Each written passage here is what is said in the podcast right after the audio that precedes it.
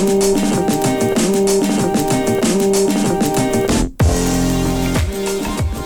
tal amigos? Bienvenidos a un episodio más aquí en Hablemos de Fútbol, este espacio que se dedica a hablar del fútbol americano de la NFL en español. Yo soy Jesús Sánchez y es un placer darles la bienvenida a otro análisis del draft de la NFL, en esta ocasión enfocándonos en los tackles ofensivos, en los offensive tackles, una posición que poco a poco ha tomado mucha más importancia en la NFL, o por lo menos en el estatus general ha tomado eh, más relevancia. Hemos visto muchos tackles ofensivos, primera selección global, top 5, top 10. Este año no creo que vaya a ser el caso. Pero aún así vamos a platicar de los 10 mejores prospectos que tiene la posición en este draft. Para hacer el análisis me acompaña Rudy Jacinto. ¿Cómo estás, Rudy? Bienvenido. ¿Qué tal, Jesús? Eh, Edgar Gallardo, gracias por la invitación. Listos ahora sí, ya para entrarle de lleno a todo lo que es el NFL Draft. Vamos a ir posición por posición. Les vamos a comentar pues, cuáles son las posiciones fuertes en el draft, cuáles son las débiles. Y creo que conforme vayamos avanzando en estos eh, programas, Chuy, la gente va a empezar a entender eh, por qué se gastó tanto dinero en ciertas posiciones Sí. y por qué dejaron de gastar los equipos en otras, porque hay unas que vienen muy reforzadas y otras, como la posición de tackle a mi parecer, que van a quedar a deber.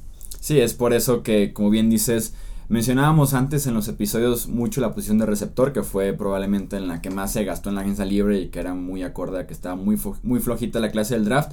Y como bien dices, tackle ofensivo también es, es uno de esas posiciones. Pagaron muchísimo por Nate Solder, se pelearon ahí por eh, hasta Cameron Fleming. Entonces te hablaba mucho de que no estaba tan fuerte la clase del draft. Claro. Y cuando los equipos usan dinero, seleccionan el draft o suben posiciones de draft, eh, pues nos están diciendo algo. O sea, no nos lo dicen directamente, pero nos están, les están pagando el precio por algo que ellos han detectado en la NFL. No es uno de los pocos momentos en los que los equipos son honestos con los aficionados y pues hay que tomar nota. Sí, prácticamente eh, son contados con una mano los equipos que no necesitan reforzar su línea ofensiva en, en ningún punto. Es esencial tener una buena línea ofensiva, tener profundidad en la línea, así que cualquier equipo prácticamente está interesado en la posición. Edgar Gallardo está en los controles operativos de este podcast. Edgar, ¿cómo estás? Ahora no está conectado el, el aparato del audio, me agarraron en curva, pero voy a hacer el intento. Ups, sí, no, me prom- prometiste sonidos de ahora en adelante Sí, y sí, sí. quedó como en tres episodios los sonidos y ya. Se rompió la No, racha. ¿Qué pasó? ¿Qué pasó? Van varios, van varios. Ahí sí no puede haber quejas. Pero todo bien, todo bien. Listos orden. para esta parte que empe- empezamos con, con quarterbacks y pues seguimos, ¿no? Sí, así es. eh, gustó mucho el debate que se armó ahí en la posición de corebacks. Van a ser más cortos. Ahora sí que Sí. coreback fue la excepción para poder platicar de la posición más importante. Ya vamos a ir con un ritmo eh, pues más rapidito, con el mismo análisis fuerte de, los, de las fortalezas y debilidades, pero sí un poco, más, un poco más corto en el resto de las posiciones. Arrancamos entonces con el primer offensive tackle que tiene esta clase del draft, que es Mike McGlinchey, el offensive tackle de la Universidad de Notre Dame, que luce como un tackle ofensivo de élite si lo ves físicamente. Tiene también el pedigrí, es, ser- es primo de Matt Ryan, por ejemplo, es tres veces capitán de la línea ofensiva y de la ofensiva en general ahí en Notre Dame. Y se posiciona él como, como para ser el mejor tackle ofensivo de primera ronda, pero mm, a partir del 20 podríamos considerarlo, ¿no? Yo creo que se va a ir más arriba, Chuy. Más Yo- arriba. Hablando de las necesidades, tuvo un excelente eh, scouting combine. Ahora Sí. sí. que como prospecto, por lo menos físicamente bastante ideal. En todo el 2016 no permitió una captura de mariscal de campo, solamente un apresuramiento, un hurry de, de coreback. Bueno en protección de corrida, a mi parecer. Bueno en protección de pase. Ha jugado en los dos lados de tackle izquierdo. Ha jugado de tackle derecho. Tiene brazos largos. Dobla las rodillas bien para Sí. poder empujar a los jugadores. Muy importante que no te ganen eh, por abajo, ¿no? Porque luego eres un jugador muy alto. En este caso, pues McGlinchey mide 6'8 y pesa 312 libras. Pues bueno, algún jugador que se le, se le escabulla por abajo podría aprovecharse de su eh, estatura. No tiene historial de lesiones. Y pues bueno, y yo, bueno, vi poquitos juegos, sinceramente, pero sí alcancé a ver que hacía buenos bloqueos cuando le llegaban dos jugadores y a veces hasta se movía al segundo nivel del campo. O sea, se escapaba y iba contra los linebackers o contra jugadores de la secundaria. Entonces, eh, creo que le cuesta más contra jugadores rápidos que contra jugadores poderosos. Pero yo vi comparaciones de Joe Thomas y, mm, pues, por lo menos de estilísticamente no, no me pareció descabellado. Sí, a mí lo que me gustó mucho de este tackle ofensivo es que tiene un pasado como ala cerrada que jugó en la preparatoria al, Mira, al inicio de la Jugó, carrera colegial. y lo anoté porque me impresionó. Jugó a la cerrada, jugó de tackle izquierdo, jugó de guardia izquierdo, de centro, de guardia derecho, de tackle izquierdo, de defensive end en un 4-3 por la derecha, defensive end 4-3 en la izquierda y hasta de nose tackle en la preparatoria. Sí, es un muy versátil, Wow. le permite que tiene muy buena habilidad atlética para la posición, para ser alguien de ese peso, de esa altura, entonces me gustó mucho a mí la movilidad, que fuera titular en una unidad ofensiva importante, en un programa grande, además de que puso actuaciones dominantes en contra de talento de élite en el costado defensivo, cuando circulabas por ahí, ahí este duelo con este jugador defensivo de élite, solía jugar muy bien, o sea que se elevaba eh, al nivel de los retos. Tuvo mí- problemas contra Bradley Chubb. Sí, es, Sí, su- sí, sí me que- enteré. que no lo culpo. No, está, está muy difícil Sí, defender que, a Bradley que- Chubb. que no lo culpo, que Bradley Chop, que ya escucharán de él, seguramente va a ser top 10 eh, en este draft. A mí lo que no me gustó fue nada más sus manos, que es un error que creo que se puede corregir. Creo que en el arranque la jugada era inconsistente, que eran muy débiles al momento de elevarlas y que podían ser fácilmente eh, bateadas. O que debe levantarlas incluso más para tener más dominio del defensivo. Creo que pueden ser errores que se pueden corregir. Corregir, sí. Es Incluso, técnica. Sí, desde el primer año prácticamente en la NFL. Tú mencionabas a Joe Thomas, yo lo comparo con Jared Beldier. Este tackle que pasó por Oakland, brilló un tiempo en Arizona y que ahorita ya está más para allá que para Sí, acá. sí, ya estado rebotando un rato. El segundo mejor tackle ofensivo de esta clase es Orlando Brown. Eh, ¿Seguro? Tackle izquierdo. Bueno, está bien, está bien. Segundo. Sí, son, son rankings Tentativos, generales, tentativos, sí, sí, sí, sí. tentativos generales. Es que hay eh, uno que me gustó más, pero está bien. este jugador de la Universidad de Oklahoma que tuvo probablemente el peor combine de todos porque se vio muy lento, se vio muy poco atlético y creo que es el caso si lo ves en los partidos de la Universidad de Oklahoma. Es un liniero ofensivo enorme, o sea, es un gigante para la posición a pesar de que estamos hablando de probablemente el jugador más pesado y más alto de todo el roster. Orlando Brown destaca como un gigante, eh, de verdad tiene una, una muy buena longitud de brazos. eh, es muy raro ver que alguien lo empuje hacia atrás, que retroceda hacia No el lo. El problema es que tampoco él se desplaza. en este mismo sentido, Es parece muy- que está jugando en lodo. Es como yo le puse, corre en lodo porque es muy lento de pies. Le pueden dar la vuelta, inconsistencia en la técnica. Entonces tiene sus pros para arrasar con quien quiera enfrente de él, pero el movimiento es muy limitado Orlando Brown. Sí, hay formas de ganarles. Hijo de Orlando Zeus eh, Brown jugó, este, pues bueno, dominó creo dos años el tackle izquierdo. Creo que lo jugó bien en colegial. De hecho, pues la expectativa era mayúscula cuando llegó al Scouting Combine en este proceso de draft. Y se hablaba de primeras rondas altas.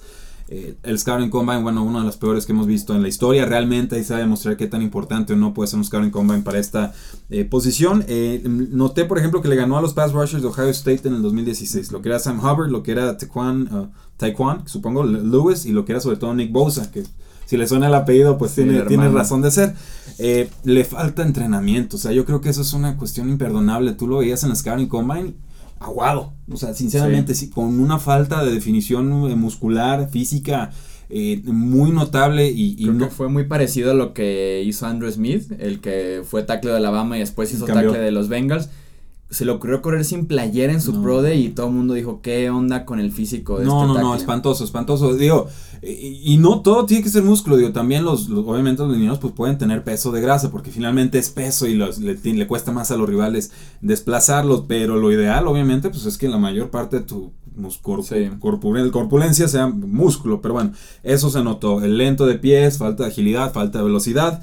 Eh, problemas, eh, o bueno, no tuvo problemas contra los de poder, o sea, pass rushers de poder, creo yo, los de velocidad sí le sacaban de repente la vuelta, no bajaba lo suficiente sus niveles de, de hombrea, lo que decíamos, si juegas demasiado alto, los jugadores de la NFL te van a comer vivo, te van a hacer apalancamientos, se van a agachar, te van a empujar, vas a terminar en el piso y te la vas a pasar bastante, bastante mal. Se hablaba de él como primera ronda, yo creo que pues ya como que de tercera alta para abajo, ¿no? No sé, No creo, ¿eh? ¿crees que la necesidad Creo va... que de todos modos la Wow. necesidad debe ser top 15 en la segunda ronda como su piso. O Ya sea, estamos en 15 de picks de diferencia. Sí. ¿no? Creo que está, está en orden. Eh, la tercera posición, pasamos ya o vas a agregar lo de Orlando Brown. No, no, de- ahí estamos, estamos per- 6'8", 345 libras. Sí, no es un Sí, gigante. o sea, no hay mucha gente más alta que Orlando Es, Brown. es un personaje de Game of Thrones, eh, versión NFL. Bueno, y en Game of Thrones todos acaban muertos. ser. spoiler por Sí, perdón. Por si van a la temporada 1. No se preocupen, yo no he visto ni un episodio, así que no, no pasa nada. El- la tercera posición en esta en esos tackles ofensivos en el draft es Colton Miller. El tackle ofensivo de UCLA, que tiene estatura, peso, longitud y cuerpo para hacer un tackle ofensivo en la NFL. Es también muy buen atleta, también se puede mover eh, bastante bien, tiene un buen uso de manos para ganar ventaja. A mí cuando me preguntan es muy común las comparaciones, pero creo que no hay comparación más exacta que Nate Solder para Colton Miller. Yo lo vi a Nate Solder jugando en Colorado otra vez. pues será.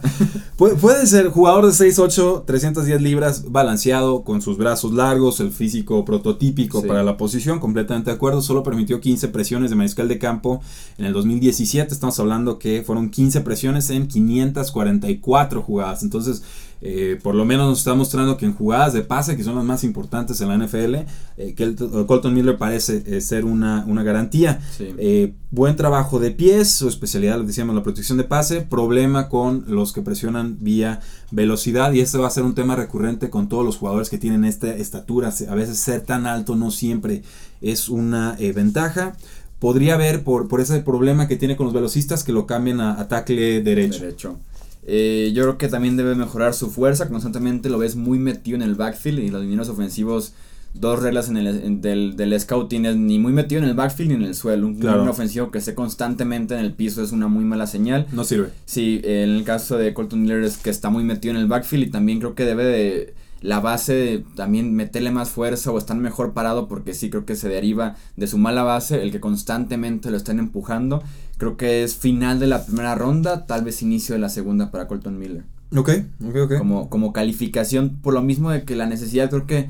en Sí, el los va a subir, los va a vamos a, subir. ver como del 25 al 35, un por ahí una rachita de dos, tres tackles ofensivos, cuatro incluso. Pu- Pudiera haberlo, digo, finalmente, pues la- ya los, eh, los primeros equipos del draft hubieran tomado su posición predilecta y ahora pues es reforzar posiciones y muy pocas posiciones son tan importantes como las de un tackle. Sí, vemos a veces que el talento no es tan fuerte en la posición, pero en cuanto uno jala el gatillo, Todos. el mismo miedo de que "Ay, ya empezaron la rachita, voy a seguirla. Ta, ta, ta, y creo que van a ser como 4 o 5, primera baja, segunda alta. Claro. Creo que se puede por ahí meter, eh, en este caso, Colton Miller. Connor Williams es el siguiente tackle del que estaremos hablando, que también podría estar en la conversación de primera eh, alta, de la segunda, tal vez, de la Universidad de Texas. Tenemos otro caso de un liniero ofensivo extremadamente productivo que fue titular tres años también un programa grande, a pesar de que poco a poco ha ido perdiendo el brillo y el prestigio ese programa de los Longhorns. Creo que puede hacer cualquier bloqueo en cualquier esquema apoyado de un nivel atlético muy alto que también se sabe eh, mover muy bien. Creo que de los mejores que se pueden mover en esta clase del draft, sobre todo porque la mayoría son entre altos o muy lentos de pies. En eso creo que destaca eh, Connor Williams y también le encuentro una muy buena posición eh, de manos, a pesar de que no lo vimos tanto en, un- en una ofensiva relacionada o parecida a lo que vamos a ver en la NFL. Creo que con ver dos, tres partidos decías, me quedo todavía con ganas de verlo en una situación de pase, de Sí. retroceder ¿Qué? dos, tres yardas, Sí, bloquear, claro. o sea, es como, ¿Qué, qué pasaría ¿cuándo voy a verlo? ¿Qué pasaría si Texas lanzara un pase de vez en cuando, ¿no? En vez de correr 40 veces con Deontay Foreman en el 2016. Sí, es proyectar a Connor Williams, lo cual sí te deja medio incómodo hasta Claro. cierto punto, ¿no? Sí, no, no siempre vamos a tener toda la información y hay que pues, proyectar, ¿no? Qué tanto crece en el jugador, en su capacidad de adaptarse, de aprender y demás, o esas poquitísimas veces que lo ves actuar en ese escenario que necesitas estudiar, pues eh, prestarles especial Sí. eh, atención. Un jugador de 6'6, 315 libras de la Universidad de, de Texas, muy difícil sacarle la vuelta. Eh, Chuy lo vi muy ágil en sus pasos laterales y esto es, es- es algo que se le llama espejeo. Entonces, si tu defensa se va a la derecha, lo sigues a la derecha al instante. Si se va a la izquierda, lo sigues a la izquierda. ¿Para qué? Pues para que obviamente no te gane la posición. Eh, fue importante, me acuerdo, para Deontay Foreman en el 2016. Habría carriles a, a placer. Algunos lo quieren eh, de guardia porque tiene brazos un poquito eh, más cortos. Sí. También le falta algo de peso para la posición. Estábamos hablando de 315 libras. Tuvo una ruptura de meniscos en el 2017. Creo que le falta un poco de fuerza. No estuvo, si recuerdo bien, en el partido del Tazón. Y pues bueno, eh, aquí ya pues estamos hablando creo de jugadores de... Salvo que se dé esa racha que tú estás esperando, creo que ya estamos hablando ahora sí de inicios de tercera, cuarta ronda. Sí, sí, sería ya muy final de, de la segunda o tercera ronda para, para sentirse todavía más cómodo. Muchos eh, lo comparan con Jake Matthews, este tackle ofensivo verlo, que venía de. Texas A&M tomado por los Atlanta Falcons hace unos años. Para cerrar el top 5 tenemos a Jamarco Jones, el tackle ofensivo de Ohio State, que viene de una muy buena temporada en la que apenas permitió 11 presiones de coreback. tiene brazos muy largos y muy buen uso de manos para proteger al coreback, es como especialista en este sentido, apoyado también por el sistema en Ohio State, creo que arranca muy fuerte la jugada, inicia como una ventaja al desarrollar esa técnica de las manos, los brazos, le ayuda mucho para iniciar fuerte la jugada y por lo menos iniciar con ventaja en lo que va a ser ya el desarrollo como tal de la jugada. Sí, eh, Jamarco Jones, Ohio State 6'4, casi 300 libras, un 2017 bastante fuerte, estuvo dos años detrás de Taylor Decker, que fue selección de primera ronda con los Leones eh, de Detroit, algo le tuvo que haber aprendido. Su fortaleza creo que su, su, agilidad se ajusta muy bien a los movimientos de los rivales. Su problema, su debilidad sería la falta de altura y peso para la posición y que juega muy alto. Volvemos al tema de que si no bajas las sombreras te pueden ganar la posición por eh, abajo. A veces le ganan con movimientos de giro, o sea, cuando le empiezan a hacer truquitos como que sí, se va con las fintas. Eh, lo vi comparado con Michael Lower. Sí, Sí, yo también sí, lo, sí vi la comparación con Michael Orr y estoy de acuerdo contigo, también tengo aquí anotado en debilidades batalla con el balance, a veces como que está perdido en el espacio, en el campo, es como... Pierde, sí, como que pierde la pisada. donde estás y encuentra cierto balance, encuentra tu defensivo, a veces como que se pierde con mucho movimiento, cuando medio se destantea, ¿no? E, es, eso pasa sobre todo cuando te estiras de más, o sea, cuando no, no te esperas a que el defensivo venga a ti, el defensive end, te estiras de más y en ese, que, en ese estirarte pierdes tu balance y un buen defensivo te, te, azota los brazos, te empuja, te hace un lado, ya no te recuperas. Creo que en el caso de Jones es un proyecto, podría ser considerado un poquito un proyecto, un equipo que tenga la paciencia, que lo pueda desarrollar sería una opción, creo yo, que se puede desarrollar a ser mejor que su posición en el draft, que seguramente va a ser también segunda, tercera ronda eh, por ese rango. Ese es entonces el top 5. Vamos a platicar rápidamente del 6 al 10.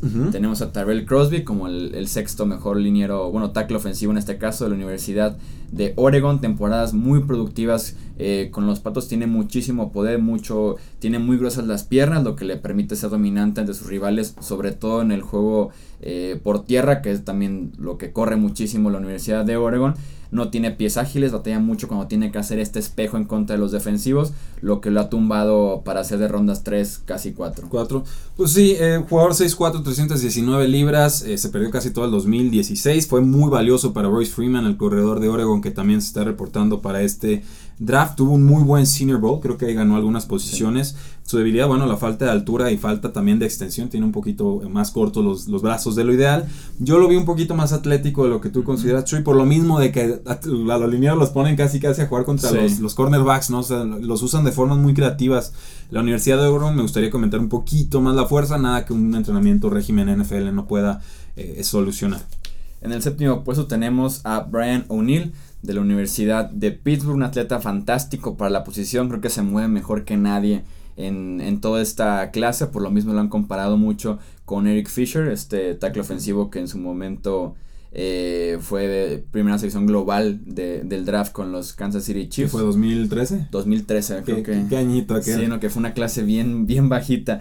Es muy ágil para moverse lateralmente, lo que le permite hacer muy buen espejo de los defensivos. Es especialista en ese sentido, eh, en moverse de un lado a otro, también en, en, ir al frente. Lo que le falta es el golpe inicial. Es muy débil su golpe inicial y muchas veces, por más que estés haciendo buen espejo, un golpe mucho más fuerte el defensivo, más fuerza también en los brazos, en general en las manos, le hace que pierda la batalla fácilmente. Sí, creo que eso se notó en el Senior Bowl, sí lo estaban como mangoneando, sí, lo, sí lo vapuleaban ida eh, y vuelta. Jugador de Pittsburgh 6'6, 298 libras, jugó en el tackle derecho en el 2016, jugó de tackle izquierdo en el 2017. A mí me gusta mucho cuando tienen esta versatilidad los jugadores porque cuántas veces no vemos se lastima el tackle izquierdo y hay que mandar al derecho y empezar a parchar posiciones por todos lados. Entonces eh, algo de versatilidad nunca eh, sobra en la línea ofensiva. En el combine se vio veloz, se vio ágil, le falta algo de fuerza, le falta algo de peso. Fue receptor en la preparatoria, fue, empezó como ala cerrada en la Universidad de Pittsburgh, ya posteriormente subió de peso y lo empezaron a utilizar en los eh, tackles. Yo creo que aquí también ya estamos hablando de cuartas rondas. Sí, estamos hablando ya de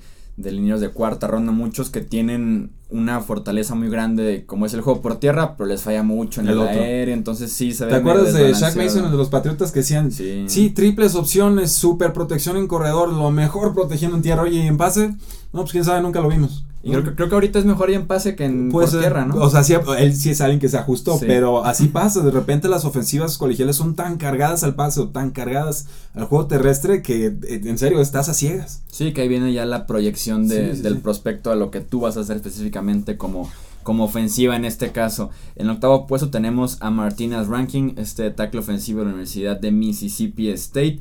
Tiene un golpe inicial excelente, tiene brazos larguísimos, lo que le permite eh, empezar la jugada dominando, frenar a los defensores en seco en cuanto están iniciando apenas la jugada, sus movimientos de pass rush. También tuvo muy buenas actuaciones en pases pantallas, de esas veces que destaca luego, luego de que es él porque está corriendo 5 o 10 yardas y realizando el bloqueo en el segundo o en el tercer nivel. Pero tiene pies muy lentos que le hacen un offensive tackle pues malito para cuidar al coreback y que incluso podría ser proyectado como guardia en la NFL. Sí, de hecho, eh, espejea bien a los velocistas, creo yo. Eh, aguanta bien sus bloqueos, eso es importante. O sea, que no nada más lo bloquees, sino que lo aguantes 3, 5 segundos, porque si nada más lo aguantas 2, no le compraste nada de tiempo a tu mariscal eh, de campo. Eh, lo mandan mucho al piso, Chuy. Es, volvemos al tema, o sea, si estás en el piso no estás protegiendo y eso no es bueno, pero estilísticamente lo he visto comparado con Antonio García de los eh, Pittsburgh Steelers. Los Pittsburgh Steelers. Tenemos en la novena posición a Chuguna Okafor, Okorafor, de la Universidad de Western Michigan. Chuguna Okorafor. Okorafor. Y como, y como vieron aquí, Rudy ya le cambió a la primera página. Regresamos. Porque lo tiene como el segundo no, mejor no, no, los, acomodos en el top es, tentativo, pero eh, yo lo veo. Platícanos de este tackle de Western Michigan. sí, adelante. Fantástico. Es un jugador enorme. Sí, es, un jugador de, de, Western Michigan. Es un nigeriano dominante en el 2017. 6'6, 333 libras. Jugó soccer en África. Quería ser pateador o despejador en, en la preparatoria. Le dijeron, a, ah, ah, ah, tú vas a jugar. Mide dos metros. ¿Qué haces aquí? Olvídate, no. Concéntrate en subir de, peso. Eh, especialista en bloqueo de pase. Permitió apenas una captura y tres eh, apresuramientos de mariscal de campo en todo el 2016. Pocos castigos. También es bueno en el juego eh, terrestre. No tiene historial de lesiones. Tiene brazos largos. Físico prototípico para la NFL. A veces baja los brazos de más tienen, o tarda en reaccionar, puede ser de reacción un poquito más lento, pero tiene balance y creo que eso es muy importante para la posición. Entonces, si a mí me dices, oye, Orlando Brown o, o, Corafor, te digo, pues por el físico yo creo que se adaptaría mejor a Corafor. Ahora que, vamos, también hay que respetar la producción o, el, nivel que mostró Orlando Brown, pero no, yo no compro una brecha de 8 o 7 posiciones como la que pretendimos plantear aquí. O sea, y quizás con esto la reflexión final sería, pues quizás no hay tanta diferencia entre los tackles que están abajo, ¿no? Todos tienen sus manchas o sus defectos, pero eh, sí quería puntualizar ese, ese nombre porque creo que puede ser una sorpresa en el draft. Sí, es, estoy de acuerdo contigo porque tengo varias fortalezas de Okorafor que las mencionabas, de brazos muy largos, que se mueve bien, muy bien en espacio, que tiene buena fuerza eh, en los brazos. Y es nigeriano. Sí, Imagínate, puedes vender playeras de Nigeria. y muchas veces ves la, la, comparación entre prefiero alguien productivo, prefiero un proyecto, prefiero que no me genere dolores de cabeza el desarrollarlo, el enfocarme mucho tiempo en él. Mejor alguien tal vez de menor potencial, pero que ya sabe jugar más la posición, que creo que es el caso con Okorafor. Sí se ve como el talento nato de que este tipo puede ser un muy buen tackle ofensivo. El problema que yo le encontré fueron dos y ambos son de técnica, que es lento en el arranque, que cuando está abajo y es momento de iniciar la jugada es de los que los últimos que se levantan. Los últimos en levantarse y eso pues pierdes segundos muy importantes, arranca muy tarde y la técnica de manos y de pies todavía es malita, pero con un muy buen entrenador de linieros ofensivos la puede mejorar y puede ser dominante, o sea, aquí está el ¿Quieres desarrollar un prospecto o quieres alguien un poco ya más formado? O ¿quieres un piso seguro o quieres el techo ilimitado? Sí, no, pero podría tener el potencial por ahí de, de escalar en el draft o, de cuando veamos el draft de líneas ofensivos dentro de 4 o 5 años, decir, él es el... Fue la ganga. Sí. Y para cerrar ya, ya el top 10 de, estas, de, esta posición tenemos a Will Richardson, el tackle ofensivo de North Carolina State que tiene una buena técnica para iniciar con un bloqueo y no soltarlo. Son esos tipos que se aferran eh, al defensivo, de ir trabajando al que, al que tiene enfrente. Es de cuerpo muy pesado, de pies muy lentos y que eh, también en muchos esquemas podría ser cambiado, creo yo, de tackle a guardia, en el interior. Sí, mide 6'5, 306 libras, fue usado de tackle derecho. Creo que es una selección de tercera ronda por muchas razones. La primera de ellas es que sale un año antes de, sin, tomar su cuarto año de elegibilidad. Esto pese a que fue suspendido una vez por eh, consumo o posesión de marihuana y dos veces, una en su primera temporada y otra en, la, en esta última, por eh, conducir bajo la influencia del alcohol. Eh, pies explosivos se recuperan la jugada cuando le ganan, o sea, tiene, creo que tiene esa reacción, aunque no, aunque comparto tus, impresiones. Su peso no es todo músculo, volvemos aquí al tema de, de, Orlando Brown, sí parece más guardia y es algo lento en los movimientos de laterales se llega a extender de más, no dobla del todo bien las rodillas, es decir, le falta desarrollo, le falta técnica, le falta trabajo físico en NFL, pero se distingue, se vislumbra algo de potencial. Aquí el problema es que viene con el añadido de su problema de, de conducta. Para cerrar ya con la posición de tackle ofensivo, Rudy, over-under 17 la posición. ¿Tomados? Para hacer, no, para hacer el primer tackle ofensivo, 17 global, ¿lo ves del 1 al 16 o del 18 al 32 el primero? Yo me iría, como seguramente ya se dieron tengo- cuenta, sí, te- por del abajo. 18 al, al 32, creo que a partir Sí. del 22, 23 cuando empieza uno y van, van unos 3, 4 fácilmente en las próximas 10 selecciones. Quiero, Tú- quiero ver el, el- el orden de los equipos. Estoy pensando que quizás los Cincinnati Bengals podrían interesarse, pero creo que están a. Podrían ir- ellos están en el, en el 21, fue cuando Mm, cambiaron con los Buffalo ok. Bills. Sí, no, no, me, no me están saliendo muy bien las, las matemáticas. Mira, aquí Sí, ya estoy en el ten- 11 y Tendrá que 20. involucrarse ya es la posición de Baltimore, la posición de, de Cincinnati, la segunda de Buffalo, los Chargers. Los Cardinals podrían ser también, aunque. Bueno, es que si, los, no, los- si no van por coreback. si no van por core. Sí, es que, es que tienen tantas necesidades. Es muy difícil. Porque si los Seattle Seahawks, pues también. Ya entra al bueno, 18. Bueno, ya le, sí, ya tienen el 18, es toda la razón. Y los Chargers no necesitan linieros. Ravens tuvieron muchas bajas en la línea ofensiva, pues los Ravens podrían ser la sorpresa. Creo que de todas formas necesitan arsenal ofensivo Sí. más que, que linieros. Los Packers tienen necesidad de tackle, podrían ser el, el equipo que se, que se atreviera. Pero voy- solo veo dos equipos con la necesidad, voy a tomar el under. Sí, el, del 18 al 32. Parece el rango de 4 o 5 por lo menos, Mm. creo, creo yo. Eso fue todo entonces por este top 10 de tackles ofensivos del draft 2018 de la NFL. Edgar, muchísimas gracias por estarnos con todos los operativos. Muchas gracias, Jesús. Muchas gracias, Rudy. Rudy, muchas gracias. No, al contrario, gracias por escucharnos. Sigan el podcast, reseña 5 estrellas en iTunes, compártanlo con sus amigos. Esto crece gracias a ustedes. Sí, así es, hagan de verdad todo lo que está diciendo aquí Rudy, también síganos en redes sociales, ya saben. Eh, recuerden que seguimos en las posiciones, la siguiente es corredor, así que estén muy al pendientes, hablemos de fútbol, gracias por compartir este podcast y nos escuchamos en el próximo episodio, hasta luego.